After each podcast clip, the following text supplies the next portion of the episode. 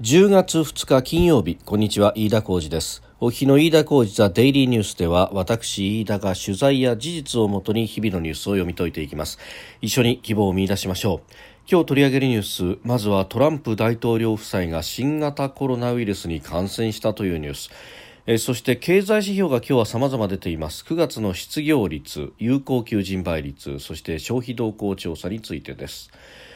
えー、まず収録してますのが10月2日夕方の5時40分というところです。すでに東京の市場は閉まっております。昨日はシステム障害で終日取引を見合わせた東京証券取引所でしたけれども、え、今日はですね売買を再開しましてそして順調に取引を終えたということでありました。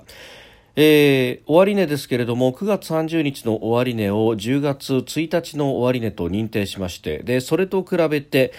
えー、前日比ということになりますが、えー、155円22銭安2万3000飛び29円90銭で取引を終えました、まあ、8月28日以来の安値水準となったということであります。あのこれですね取引があの寄り付いたあたりはあのかなり堅調な推移を見せていたんですけれども先ほど後ほどご紹介いたしますがアメリカのトランプ大統領が午後にツイッターで新型コロナウイルスに感染したと明らかにしたということでアメリカの政局の先行きへの不透明感が広がりまして投資家の心理が悪化しました。で日経平均一時230円安となりまして心理的な節目ともなります。2万3000円台を割り込むという場面面もあったんですが、まあ、その後持ち直してと終値ベースでは2万3000円台をぎりぎり踏みとどまったという形になりました。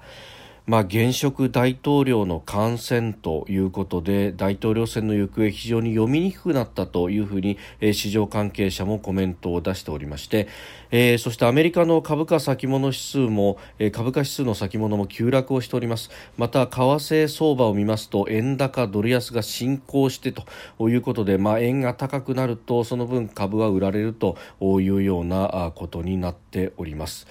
まあ、非常にマーケットにとっては厳しい展開になったというところそれもですね午後になってこのニュースが舞い込んできたというところでありました。で、えー為替の方もですね、えー、ご案内の通り、えー、円高に触れてと、まあ、しかもですねそれまでは、まあ、ほぼもみ合いというような感じの取引の状態だったんですけれども、えー、トランプ大統領感染というニュースが飛び込んできて一気にですね、えー、円高に触れたということで、まあ、あの一時期は105円台を割り込むかと、えー、105円台を割り込んで、えー、104円台に突入したんですけれどもそこからちょっと文字直して、えー、今現状はですね105円20銭付近での取取引というふうになっております。まあ、いずれにせよ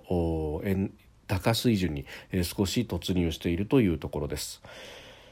さてそのトランプ大統領ですが、えー、午後に飛び込んでまいりましたのがツイッターで新型コロナウイルス感染が明らかになったということです。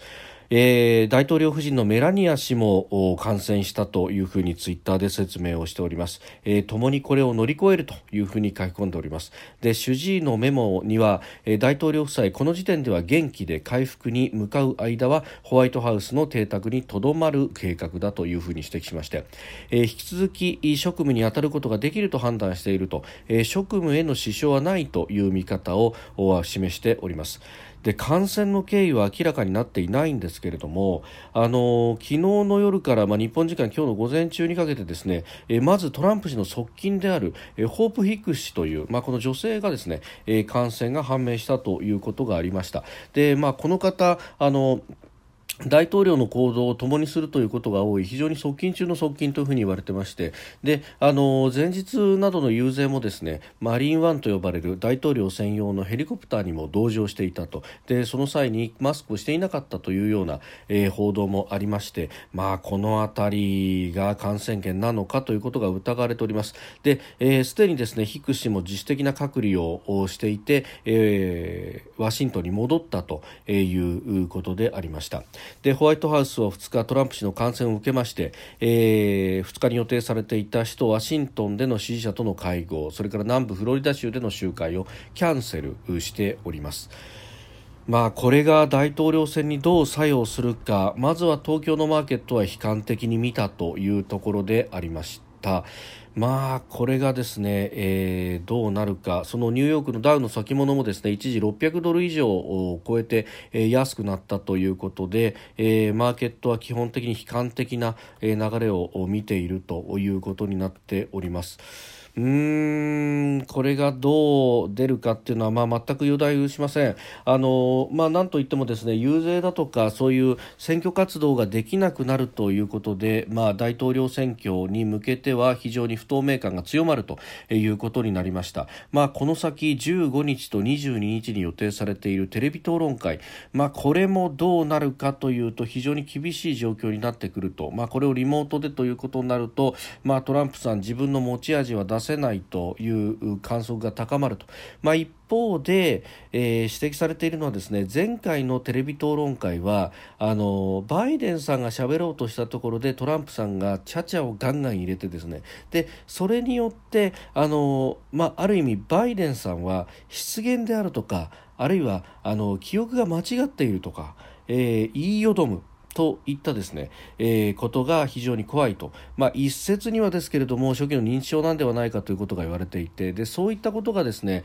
あの言動として現れてしまうとやっぱりそうじゃないかということで、えー、非常に危ぶまれていたんですが前回のテレビ討論会はトランプさんが四六時中ちゃちゃを入れてたということで、えー、バイデンさんはほとんど自分のペースで喋れなかったと。まあこれがですねかえって功を奏したんじゃないかというような指摘もあるわけですね。えでそれを考えるとテレビ討論会がリモートになってでしかも、えー、トランプさんが黙るという展開になるとかえってこれはバイデンさんが不利になるんではないかというような、えー、見方もあるそうであります。えー、そしてですね、あのこれあの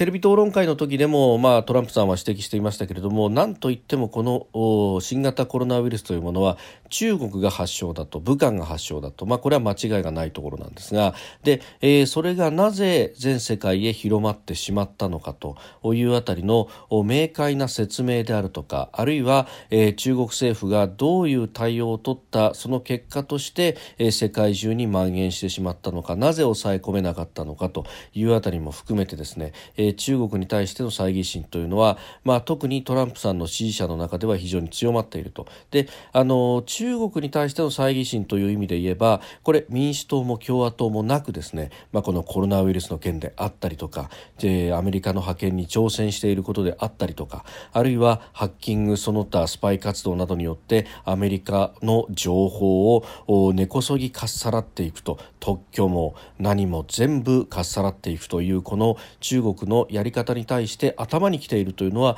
民主共和問わずというもうホワイトハウスというか、えー、ワシントンも含めて全体の雰囲気がそうなってきていると、まあ、中国に対して、えー、嫌悪感を抱いているというアメリカの市民の人たちが、まあ、世論調査をすると7割8割に上るというような調査もあるぐらいでして、まあ、その意味では、えー、中国に対しては非常に厳しいという世論があります。で、えー、トランプさんはこのコロナとの戦いはある意味中国との戦いであってこれは戦争であるんだということをおっしゃっていましたでえー、この、まあ、ある意味戦争になぞらえるこの戦いにおいてですね、えー、最高司令官であるトランプ氏が倒れたということになると例えばですねイギリスにおいてボリス・ジョンソン氏が、えー、コロナウイルスで倒れた時というのは支持率はぐんと上がったと、えー、倒れた当初はぐんと上がったということがあったわけです。これが同じことがアメリカでも起こるのかどうなのかとでまたこのタイミングがですね、えー、すごいタイミングできたなというのが中国が国慶節に突入して8連休を迎えています。で、えー、6億人が中国国内で国内旅行をするということが言われています。で、えー、これをですね中国政府は意図的に中国はコロナを抑え込んだんであると中国はコロナを克服して国内でマスクもせずに人が歩き回れる旅行にも行けるような状態まで復帰をしたのであると。それを導いたのは習近平国家主席であるということをですね。もうあの国内へのプロパガンダもそうなんですがむしろ海外に向けてもそうしたあの旅行に行く様楽しんでいる様というものをどんどんと発信をしていってですね中国はコロナウイルスを世界に先駆けて、えー、抑え込んだんだと。マネジメントしてるんだと、えー、そうマネジメントしている習近平という指導者はすごいんだということをしきりにアピールをしようとしております。このことがですねアメリカ国民にどう映るかと。自分たちはコロナに苦しんでいる。苦しんでいるその元凶を作った中国はもうすでに自由を謳歌していると。でこれをですね羨ましいと取るかそれともこの野郎と取るかなんですね。私はどちらかというとこの戦争であるという状態を、まあ、アメリカ国民共有している中でですねこの野郎と取るアメリカ国民が多いんではないかと思うんですね。でしかもそれをですね習近平国家主席はじめとした中国の指導部はこの世界中が中国に対して猜疑心の目で見ているという冷たい空気をほとんど分かっていないと。これはあの実はですね外交関係者の人と、まあ、取材をしたりとかを通じて、えー、いろいろ情報交換をしている中でですね、えー、この世界の目に対する、えー、習近平指導部のアンテナというのが驚くほど鈍いと。いうことに危機感を抱いています。まあ、あの非常に日本は地理的に中国に近いということがあってもしヨーロッパやアメリカとことが起こった場合というのは当然矢面に立たされる国の一つになるということで、まあ、そこの危機感非常に強いんですがなぞらえれば1930年代の日本と一緒だという人もいます。非常に世界の流れに対して中国が優位が独尊でいてそしてそれに対してのアンテナの感度が異常になまでに低いと。でこれをですね習近平氏の生い立ちに、えー、求める人もいるぐらいなんですね。というのも、まあ、例えば革命の第一世代と言われる人たちであるとかあの、まあ、毛沢東は、まあ、さほど留学したいんですけれども例えば鄧小平とかですね、えー、そういう人たちというのはあの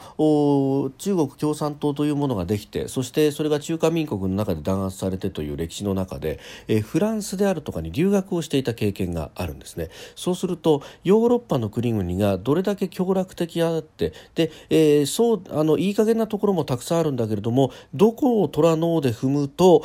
ぶち切れるのかっていうのをつぶさに肌感覚として分かっていたとそういう世代が全て退場した後に習近平主席はじゃあどういう生い立ちがあったかというと彼はですねその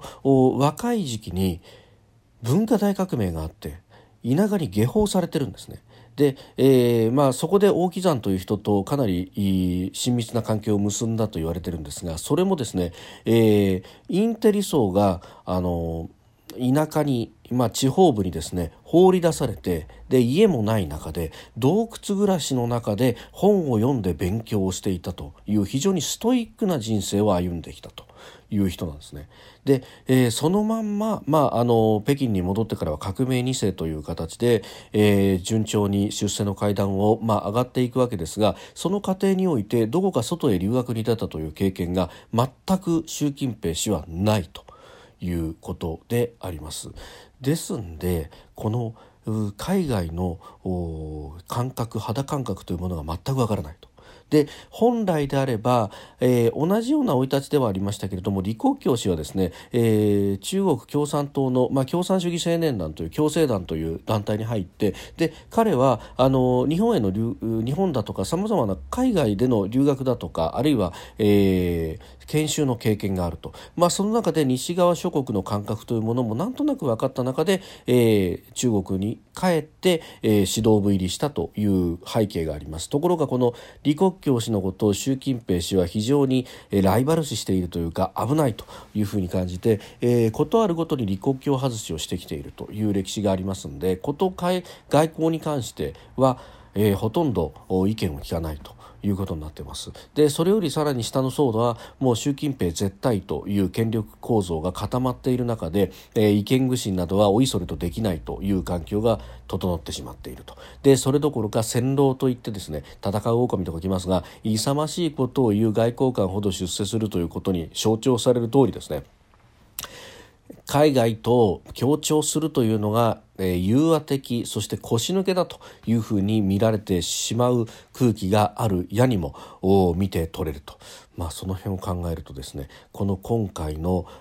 トランプ夫妻のコロナ感染というものがより中国に対して厳しい態度をアメリカが取っていくという方向に向かいかねないむしろそれに火に油を注ぐような言動を、えー、そしてプロパガンダを今中国が行っているとこれを見たアメリカ人たちはやっぱりバイデンじゃダメだトランプだというふうになるやもしれないと。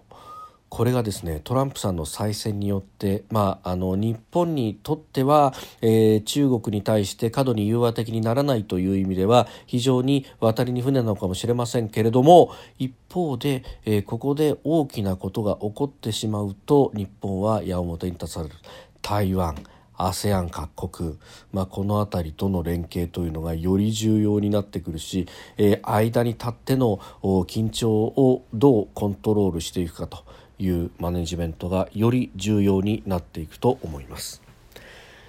さあそして、えー、もう一つ経済に関しての指標が今日は様々に出てきました。えー雇用に関する指標ですね、えー、労働力調査完全失業率それから、えー、有効求人倍率も出ております。えー、まずは総務省統計局が発表しました8月の完全失業率ですが前の月から0.1ポイント上昇の3.0%と、えー、ついに2%台から3%台に突入してきたということであります、えー、これは2017年の5月以来、の数字ということで3年3ヶ月ぶりとなりました、えー、新型コロナウイルスの影響で経済が冷え込んでいるということであります。でまあ、さらにですね、これあの、就業者数もかなり減っていると。まあ、就業者数の減りというのは、まあ、前々からあるんですけれども、男性が27万人減少に対して女性は48万人減少と、えー、女性のですね、えー、就業状況が非常に厳しくなっているということであります。でさらに、有効求人倍率も1.04倍ということで前の月と比べて0.04ポイントの低下となっています、えー、これが8ヶ月連続の悪化ということで2014年の1月以来6年7ヶ月ぶりの低い水準というふうになってている。まあこうなるとアベノミクスがほとんど吹っ飛ぶというようなことになっております。まあ本当、あの、これですね、有効求人倍率の推移を見てみると、年が明けたところからですね、すでに、えー、マイナスの曲線をグラフは描いているということですんで、あの、コロナウイルスだけを理由に、求めることはできないということであります。まあ、ご案内の通りですね、2018年、今からもう2年前の10月をピークにして、日本の景気というのは下がってきているというふうに、これ、あの、内閣府も認定をしております。まあ、その認定が著しく遅かった。私はもう、あの、消費増税が始まる前からですね、2018年の10月あたりから、すでに、あの、小売業などのポスのデータを見ると、かなり消費は下がってきていると。だから経済全体も下がってきてるんだっていうのを展開してきたんですけれども、えー、結局それが、えー、好ましからぬ形で当たってしまったということで全く嬉しくありませんが。あの鼓動とさようにですねこれあの経済指標は非常に厳しい数字が並んでおりますでここで心配なのはですねこの女性の就業者数が減っている雇用の環境が悪くなってきている、えー、それに加えてですね今日ニュースが入ってきたのはこれ警察庁の発表なんですが、えー、8月1か月間に自殺した人というのが全国で1854人いますで、えー、その中で女性の割合というのが40%も増えているということがあるんですね。あのー、これ自殺者数自殺者数と経済というのは非常に関連があるというふうに言われています。様々な識者がこれを指摘しています。で、えー、特に経済要因の自殺者数と失業率というものはかなり高い相関があるというふうにされています。これあの自殺の話をするとですねこれあのニュースにおいては社会部マターとなってでそうするとですね、えー、兆候を見つけて相談をしましょうとかそういうようなことサインに気づいてみたいなことをですね、えー、言うんです。もちろんそれは大事です、えー、専門家もですね相談体制の拡充などの対策を取ってということを提言しています、えー、日本命の電話ナビダイヤル0570 783の556フリーダイヤル0120-783の556相談をしてその水際で食い止めると。非常に大事なんです。それはもう弦を待ちません。大事なんです。でさらに言うとですねこの経済と自殺というものに非常に相関があると。この日本においてもそうですしもっと言うと先進各国もそうなんですが特に日本においてはそれが顕著です。今までの景気回復というものがアベノミクス曲がりなりも失業率を下げてきた雇用の状況が良くなってきたということが自殺者数を1万人以上減らしているという事実があるんです。これはデータに当たっていただければすぐに分かります。3万人をどうしても切れなかった。1998年以降日本が本格的なデフレに陥ってから3万人以上が毎年毎年自殺をしていたんですがこれを2万人台まで押し下げたのはアベノミクスの効果の一つの表れであることは間違いないんです。それをですねコロナが吹き飛ばしてしまっている。で、えー、それがすでに数字として出てきてしまっていると。マクロ経済の危機がミクロの自殺者数にまで影響しようとしています。すでにしているんです。ここで手を打たないと後々に過去を残すところの話ではありません。特に若い人たち女性この社会的な弱者と呼ばれるような人たちに対してプレッシャーが非常にかかっていると。社会のこの混沌とした状況雰囲気の悪さ負荷がですね弱いところに今かかっていると。ですから10月の26日に国会が召集されると言われますが一刻も早く与野党一致をして第三次補正で支えないといけない。これを支えないといけないと。で、えー、弱者に対して優しい政治をというふうに立憲民主党など左派は言うんであればまずは桜を見る会だとか日本学術会議だとか杉田水脈議員だとかそういうところをすっ飛ばしてですね先に経済対策を打つべきだし打たなければいけないと。でなければ彼らは左派の看板を下げなければいけないと。弱者に対して優しいなんてことを金輪際言ってほしくはない非常にまずい状況になっているということを私は危惧をしております。えーもう一つ指標が出ていまして9月の消費者心理、えー、消費動向調査で2ヶ月ぶりに回復したんだという見出しがついています。これもですね見出しに引っ張られてはいけないというものの調査であるんですが確かに前の月と比べれば消費者態度指数3.4ポイントの上昇32.7というポイントになって2ヶ月ぶりに改善ということにはなっております。ですがこれですねこの32.7という数字がどれだけ悪い数字かというと、えー、これはですねリーマンショックが起こった後の2018年の年末から2019年の頭ぐらいの数字ですからどん底の時とどん底から少し上がったというだけであります。えー、景気が回復した時期の数字とは全く違う。あのちなみに、景気が良かった時期、まあ、2017年のピークあたりは45ぐらいの数字を叩き出してましたので、えー、それと比べると相当低いということになっておりますしかもこの数字はですね、えー、2人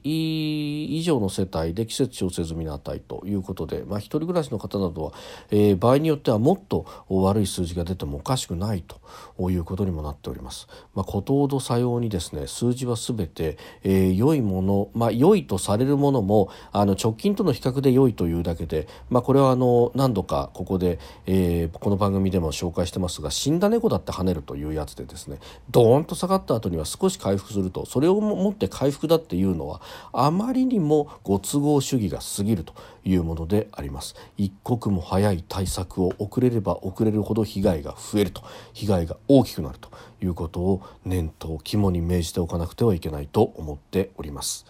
飯田浩司ザデイリーニュース月曜から金曜の夕方から夜にかけてポッドキャストで配信しています。番組に対してのご意見感想飯田 TDN アットマーク Gmail.com までお送りください。飯田浩司ザデイリーニュース来週はですねあの日々のニュース解説に加えて日本の論点と題しまして一度立ち返ってですね立ち止まって掘り下げてこれこは改善しなければいけないだろうというものを月曜日から金曜日まで、えー、5曜日にわたって、えー、お話をしていこうと思っております。来週もぜひお聞きください。以上飯田浩二でした。